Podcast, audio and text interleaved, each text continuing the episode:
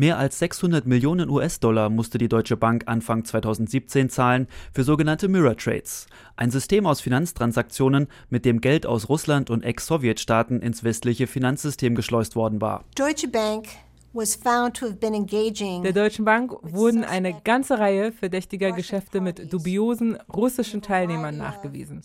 Insgesamt ging es um etwa 10 Milliarden Dollar. Die Bank scheint dabei kein Opfer gewesen zu sein. Sie scheint Teilnehmer an den Mirror Trades gewesen zu sein. Das ist sehr besorgniserregend. Sagt Elise Bean, ehemalige Ermittlerin für den US-Kongress. 2015 flog der Skandal auf.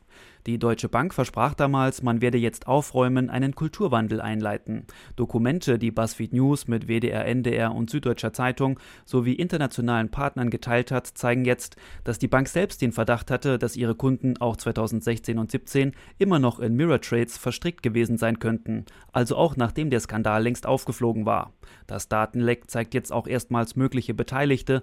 Nach Erkenntnissen von US-Ermittlern sollen verdächtige Geldtransfers auch von einer Firma genutzt worden sein, die Igor Putin, dem Cousin von Wladimir Putin, zugeschrieben wird, sowie von einer kriminellen Organisation, die Geld für Terrorgruppen und Drogenkartelle gewaschen hat. Die Deutsche Bank sagt, sie darf sich zu den früheren Kunden nicht äußern, man sei heute aber eine ganz andere Bank, sagt Deutsche Banksprecher Jörg Eigendorf. Wir haben das alles aufgearbeitet, wir haben unsere Prozesse geändert, wir investieren dort sehr viel in den Kampf gegen die Geldwäsche. Eine Milliarde Euro in den vergangenen Jahren. Wir haben die Abteilung von 600 Stellen auf nun mehr als 1500 Stellen aufgebaut. Wir nehmen das sehr, sehr ernst. Außerdem sei die Bank aus dem Investmentbanking in Russland ausgestiegen. Eine Erklärung zu den verdächtigen Geschäften aus den Jahren 2016 und 2017 liefert die Bank nicht. Interne Unterlagen stellen zudem die von den Behörden ermittelten Zeiträume und auch die Summen in Frage. Insgesamt habe man über alle bekannten Mirror Trade Kunden betrachtet ein Volumen von mehr als 16 Milliarden US-Dollar gefunden. Durchsuchungen der Datenbanken hätten ergeben, dass verdächtige Transaktionen bis ins Jahr 2001 zurückreichten. Die Deutsche Bank hat sich nicht dazu geäußert. Der ehemalige Banker und Experte für Geldwäsche Andreas Frank warnt vor den Risiken für die Bank, sollten sich solche Verdachtsmomente bestätigen. Diese Dinge werden Kopfzerbrechen bei einigen Leuten verursachen, weil es höchst gefährlich ist.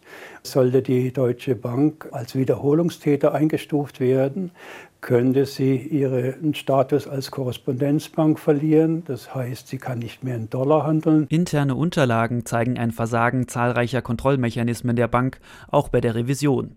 Zur Zeit der Mirror Trades 2014 war Christian Sewing Chef der Revision, heute leitet er die Deutsche Bank. Seine damalige Abteilung hatte 2014 das Russlandgeschäft geprüft und grünes Licht gegeben, die verdächtigen Geschäfte nicht bemerkt. Sprecher Jörg Eigendorf sagt dazu, der heutige Vorstandschef hat das Audit damals nicht abgezeichnet.